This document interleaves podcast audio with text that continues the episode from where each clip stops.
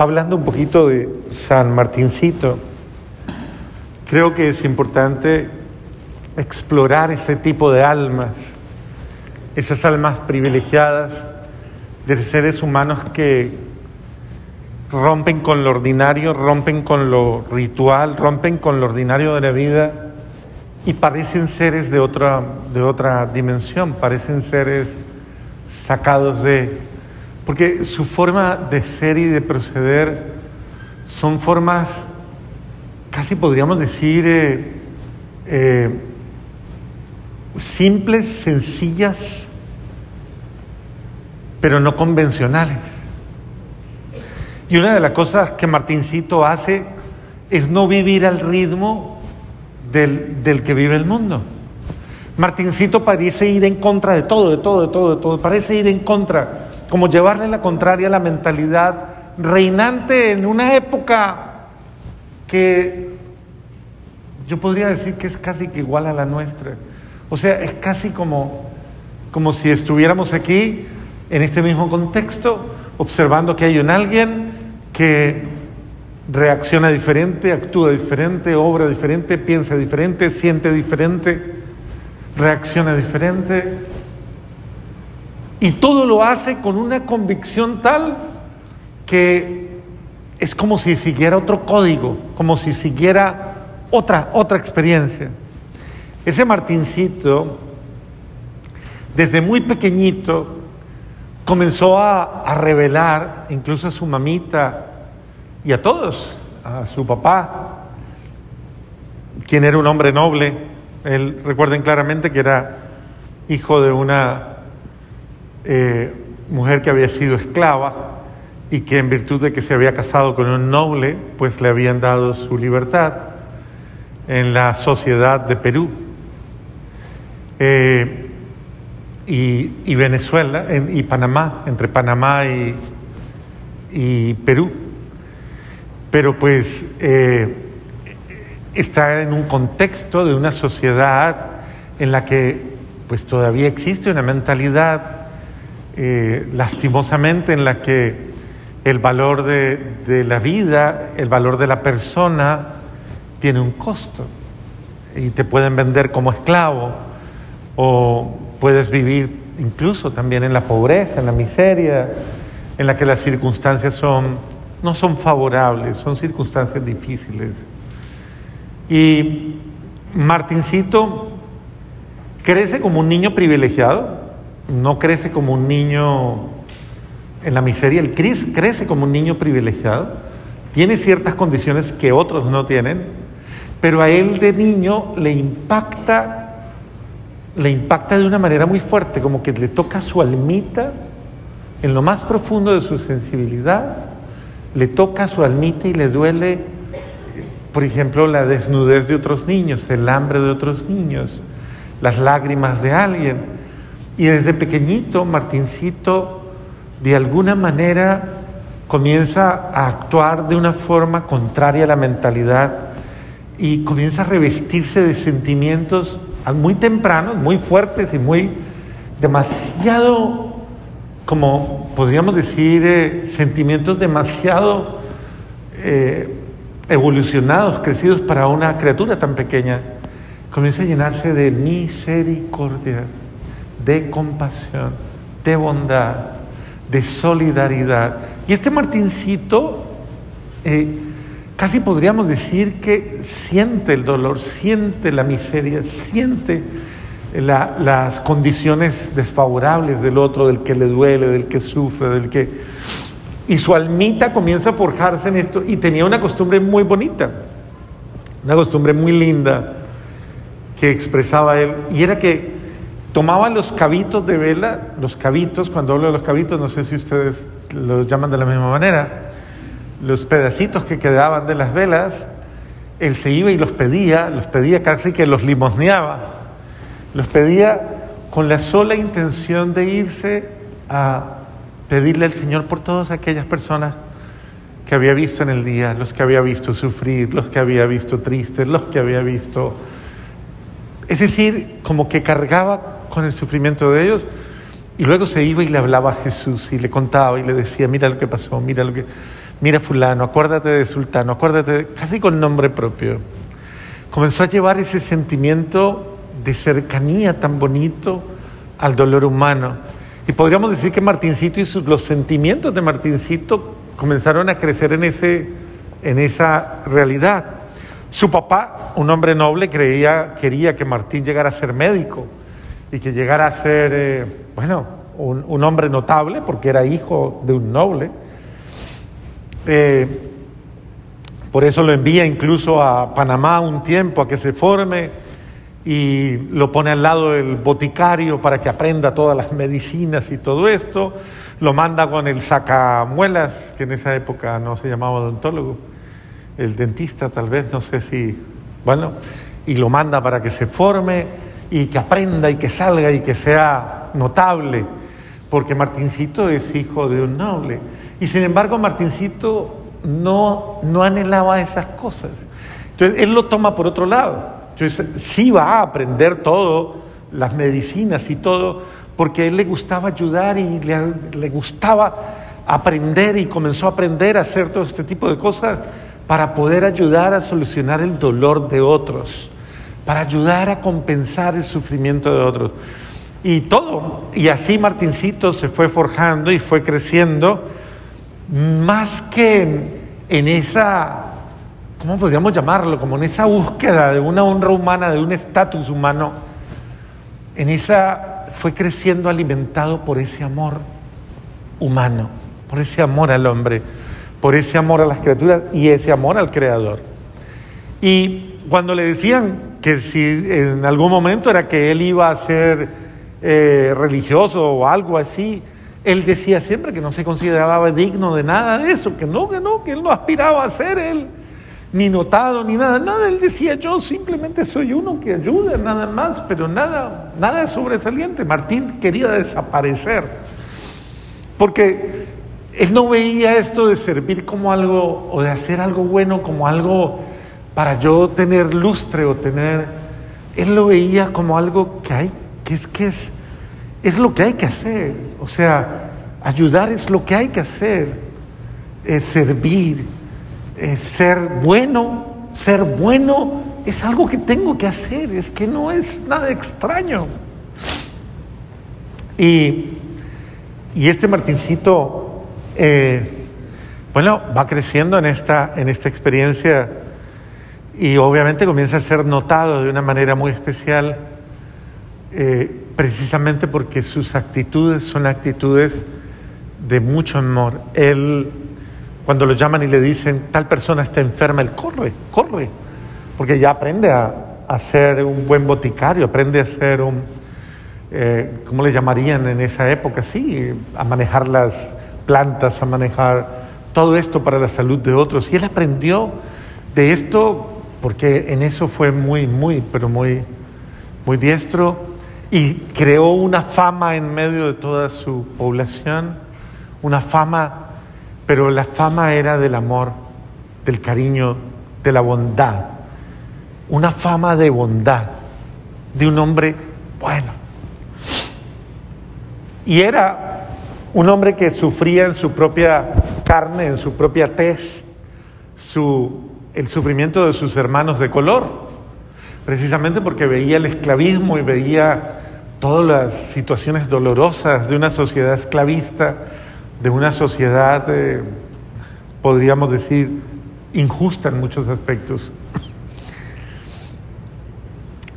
Eh, por eso muchas veces hizo cosas muy fuertes, ¿no? Como, como conseguir plata para comprarse un esclavo para sacar a alguien, no para que, porque quería comprar, sino porque, porque quería entrar en el juego, sino porque quería brindarle la libertad a alguien.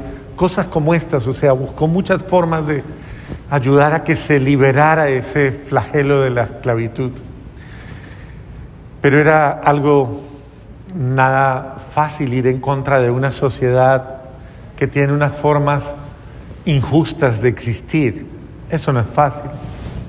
Y Martincito, siendo un hombre bueno, era un hombre para muchos despreciable por su color, por su raza.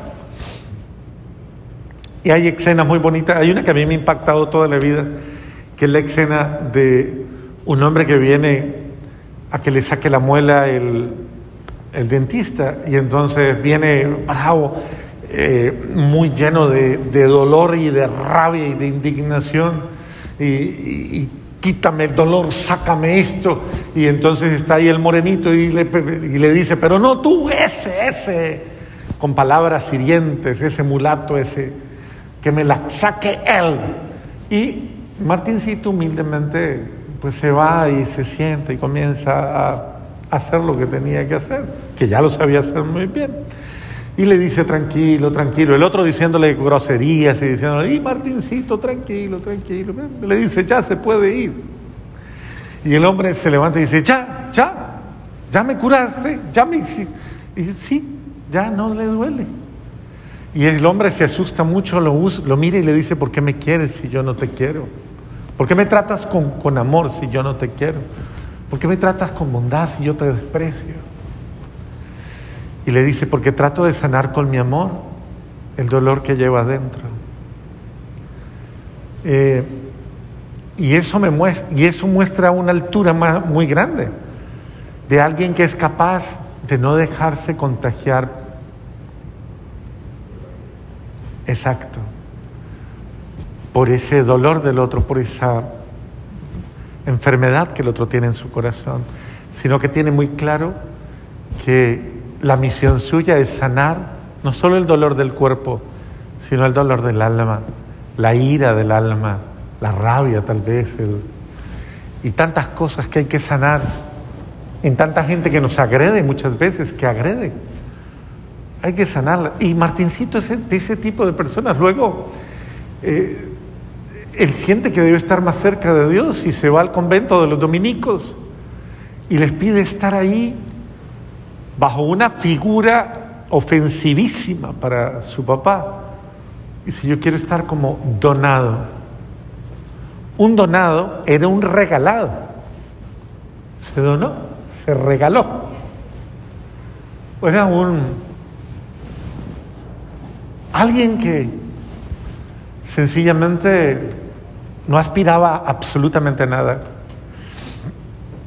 Y incluso hasta los mismos curas en virtud de, de su papá, de quién es su papá y de todo esto, de alguna manera pues tratan de ofrecerle algo más, pero Martín quiere ser un donado.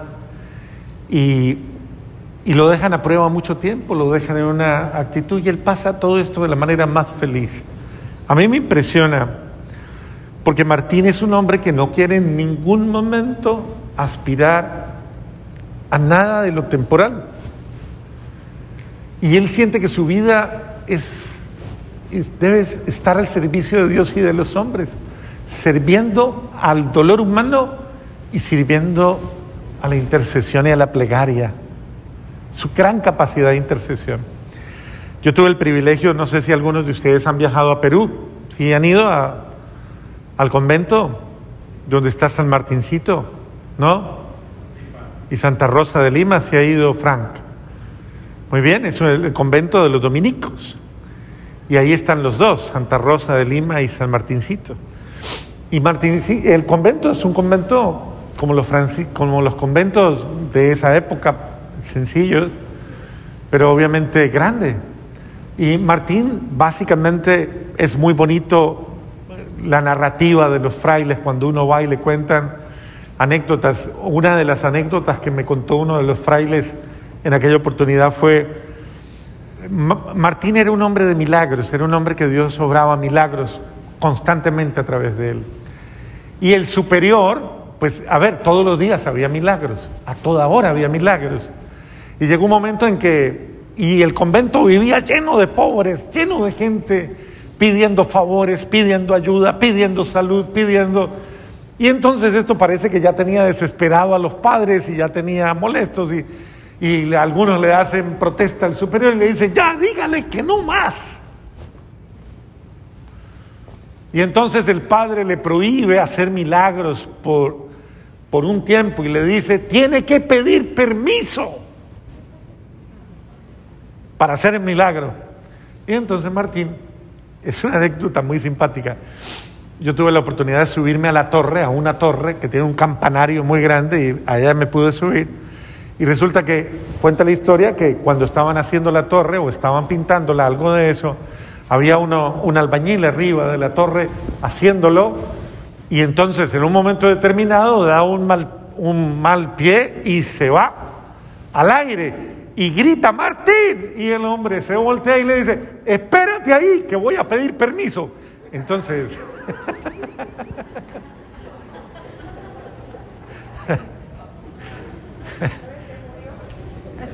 y entonces el hombre queda suspendido en el aire. Martín se va donde el superior y le dice, padre, es que un hombre se está cayendo. ¿Y, dónde está el hombre? Dice, está allí cayéndose. Y dice, y no, no ha caído. Y dice, no, está todavía. Padre, eh, me da permiso y dice, pues si ya empezó, termina el milagro, ¿qué más hacemos? Ese tipo de cosas parecen fantasía y están en la historia de San Martín, pero era, es, es el sentido hasta de la simplicidad, ¿no? de la obediencia y todo eso. Dice que a veces era tan simple que el, el Padre Superior le mandó a pedir eh, azúcar y entonces eh, Martín se fue a traer el azúcar, pero el azúcar que estaba pidiendo el padre era azúcar blanca y él se la trajo morena. Y el padre lo regaña y le dice, ¿y por qué me trae esto? Yo no se la pedí, yo se la pedí blanca. Y Martín se fue y tiene una fuente ahí en el medio y dice que lavó el azúcar y se la llevó blanca. O sea, son cosas simpáticas, pero que van en función de la simplicidad del hombre, pero también la grandeza del hombre. Un hombre que lo visitaron incluso los virreyes, lo visitaron muchísimas personas y la fama se extendió por toda parte. A Martín lo vieron, lo vieron, esclavos africanos lo vieron en África. Y cuando llegaron ahí, lo reconocieron. Tenía el don de la ubicuidad. Y cuando te llevan al cuarto donde él, la capilla donde él oraba ante el Señor, es una capilla más o menos de esta forma, y él oraba todas las noches frente al Señor, y cuando oraba, se suspendía en el aire a la altura del Cristo. Eh, y cuando entras a ver el cuarto de él, era una camita no más grande que este, que esto, y con la cobertura de, un sayal, o sea, de un costal. Ustedes entienden el costal, la figura de costales. Básicamente era su forma de dormir. Es decir, ese tipo de cosas hacen que uno diga, eh, ¿este hombre de qué planeta es? O sea, ¿qué tipo de ser humano hace esas cosas? ¿Qué hay, en, qué hay ahí? ¿Por qué? ¿Cómo conectas así? ¿Cómo entras en esa dimensión? ¿Por qué, ¿Por qué tu corazón está en ese tono, percibe esas cosas? ¿Por qué es un corazón constantemente, a ver, un, corazón que radica de sí el odio, erradica de sí la ira, erradica de sí, saca de sí todo eso que lo hace de su mano y se llena de amor? que es la lectura de hoy, es el amor. Y si nos vamos a la otra, el que quiera ser mi discípulo, niéguese, o sea, si no dejas todo, no serás digno de mí. Y uno se pone a pensar que hay muchas cosas que yo no quiero dejar de mí mismo, no las quiero dejar. Las tengo tan absolutamente concebidas y puestas que es mi forma de ser. Y ya yo soy así y ya no las voy a dejar, lo cual implica que yo no voy a cambiar, que yo voy a seguir siendo así. Y esa, esas experiencias extraordinarias de ser más humilde, tal vez de ser más manso, tal vez de ser más comprensivo, tal vez más amable, tal vez misericordioso, tal vez más bondadoso, tal vez están muy lejos de mí, porque para hacer eso yo tendría que despojarme de muchas cosas que tengo ya muy formadas, mi arrogancia, tal vez mi sobra, tal vez muchas actitudes que realmente no, que he forjado por años, por años he forjado esta manera de ser. Y siendo como soy me cuesta me cuesta ser mejor, me cuesta ser bondadoso, me cuesta ser amor, me cuesta demasiado. Pero hay ejemplos vivientes, como este hombre le creyó a Dios y le creyó a todo lo que el amor de Dios propone y hoy día no solo lo contemplamos, lo admiramos, lo valoramos y agradecemos que ese tipo de personas existan y que inspiren tanto y que nos ayuden a ver que, que es posible, o sea, es posible. Simplemente, simplemente hay que, hay que creerle más a Dios y hay, que, y hay que creer que yo no soy, o sea, no quieras tener una vida normal según las costumbres humanas. ¿Por qué no te atreves a tener una vida como la que Cristo propone. Tal vez suena anormal, tal vez irregular para el mundo que está acostumbrado a mentir, está acostumbrado a agredir, está acostumbrado a odiar, a resentir, a pelear, a discutir y a tantas cosas que son tan normales. ¿Por qué no atreverte a a hacer, a sentir y a hacer las cosas diferentes? Tal vez Puede que no llegues a ser como San Martín, pero que al menos puedes llegar a tener un poquito más de paz. Tal vez a sentirte mejor contigo mismo. Y tal vez incluso a como aportar de ti para tu salvación. Dejémonos inspirar y que personas como estas, como Martincito, nos enseñen con su ejemplo que ser humildes también es una forma sabia de vivir, una forma sensata, prudente, es una forma bella de vivir. Aprendamos a ser pequeños y, como dice Jesús, el que se humilla y el que se ensalza. Entonces acá, como dice Juan Bautista, es necesario que yo mengüe para que Él en la medida en que yo me abaje, Cristo crecerá en mí. Amén. Vamos a hoy a bendecir de una manera especial a nuestras queridas hermanitas que van hoy a consagrarse como lectoras. Entonces, eh, tenemos dos candidatas en esta noche a lectoras. Voy a llamarlas por su nombre para que ustedes las conozcan. Claudia Zapata. Aquí estoy, padre. Isabel Lape. Aquí estoy, Muy bien, queridas hermanitas, ustedes han sido llamadas por el Señor a servir